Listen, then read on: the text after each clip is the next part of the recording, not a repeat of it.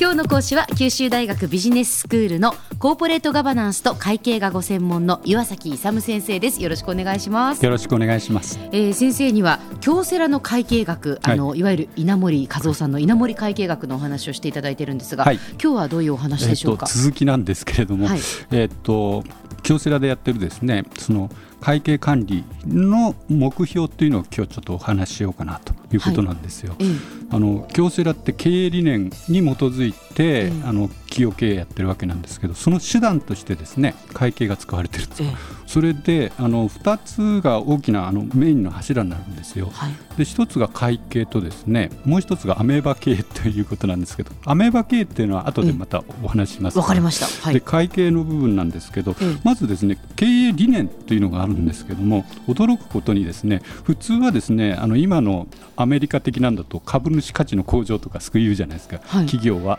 株主のために、えー、そこを言わないんですよ。非常に日本的あの企業はですね全従業員の物と心物心両面の幸福を追求するって。ここが面白いでしょ？もう普通のところじゃちょっと違うんですね、はい、だからまず相手が株主じゃないんですね、ええ、従業員従業員なんですね。それって幸福を追求するんですけど物心なんですね。あの経済的豊かさと心の豊かさなんです。そこすごいでしょ？僕これ大好きなんで。だからいつもやってるでそこのところをですね、あの経営理念にしてる要するにどういう考え方をしているかというと、はい、企業経営っていうのは企業っていうのはあの何もないものなんですね、法的にはそう企業が存在する、で動かしているのは人間なんですね、はい、人間って誰が動かしているかという従業員以外ないです、もうもちろんあの経営者をトップとしてですね、従業員。ということは、従業員がハッピーにならない限り、はい、他の人がハッピーになれないんですね。だからまずですね会社は従業員をハッピーにして、ええ、で従業員は顧客等をハッピーにするんですよ。だから一般にですね会社はお客さん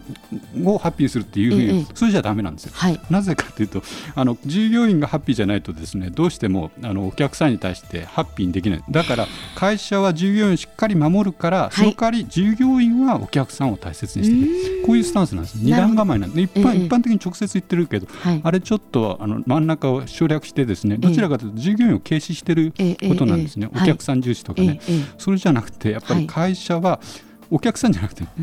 従業員。を守る。でそれそれが結果お客さんを大事にすることにつながっていくってことですね。要するにお前たちを守るから逆にお前たちはですねあのじあのお客さんにね、もう最大喜んでもらうように一生懸命努力しない、まあ、それがですねあの経営理念で企業の価値観とか人間観なんですね、でそれでですね会計の方を持っていかなくちゃいけないんですけど、会計に持っていくんですけどその経営理念をベースにですね会計思想というのがあるんですけど、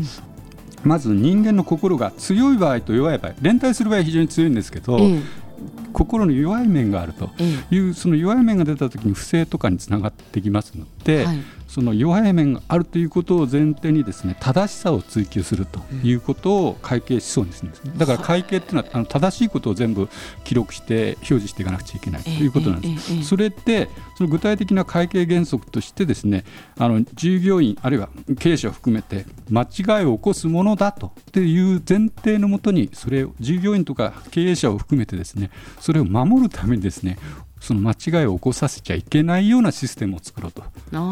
いうことなんですよ。間違いは誰でもあるんだと。特に弱った場合ね、えー、あるんだけどそれを起こさせちゃ従業員がかわいそうだ。あるいは経営者がかわいそうだ、はい、でももちろんあの外部の人利害関係者もかわいそうだ,、えー、だそれを起こさせちゃいけないようなシステムを作り上げようと。だから人間性アクセスじゃない。性善説なんです、はい。えー、そこをちょっとよくしっかり理解していただかないとみんなあの間違いは起こすんだと。じゃじゃそうならないためにどうしたらいいかっていう。そのために会計原則があってですね、まあ、それを会計理論を通じてですね、あのかあの経営に反映してですね経営を行っていこうということなんです。それであの京セラの場合はですねその会計管理で4つの特徴があるんですよね。はい、まず第一の特徴として人間が心心が弱まってですね、不正等をする可能性があるということが前提であるというのを一つちゃんと認識していると、はい、でもう一つですね数値を重視してちゃんとこう客観的な数値であの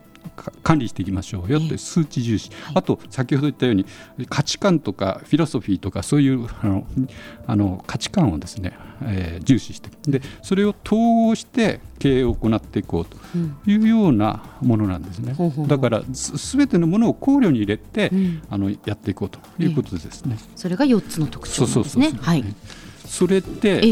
で正しさの追求っていうのがあったんですけど、はい、どういうふうに追求するのかっていうことは4つのあの管理会計の使命って考えてるんですね。うん、でまずですね倫理性。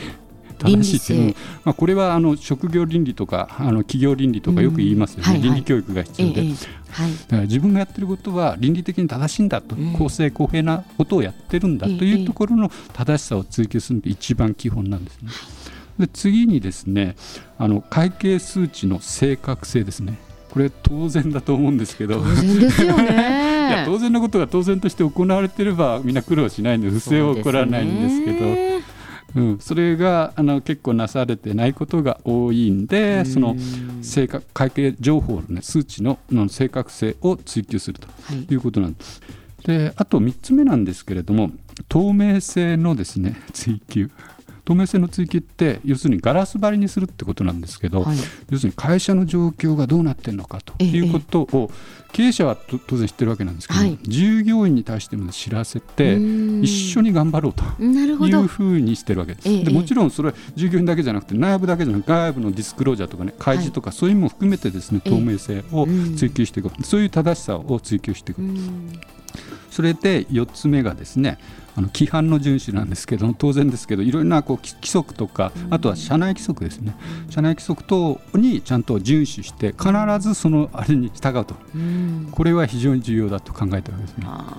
でもそれだけのことをしているとやっぱりそこに信頼が生まれますよね。いいこと言っていただきました。そう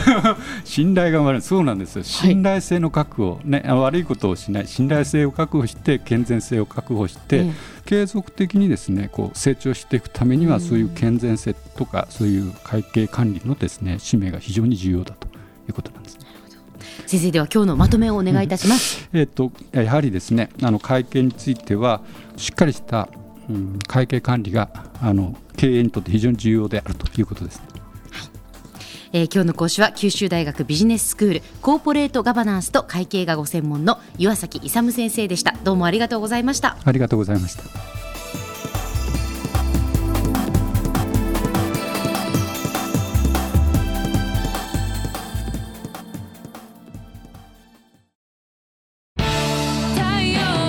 BBIQ は九州で生まれ九州の人たちに光を届けています九州のお客様が光り輝くように。それが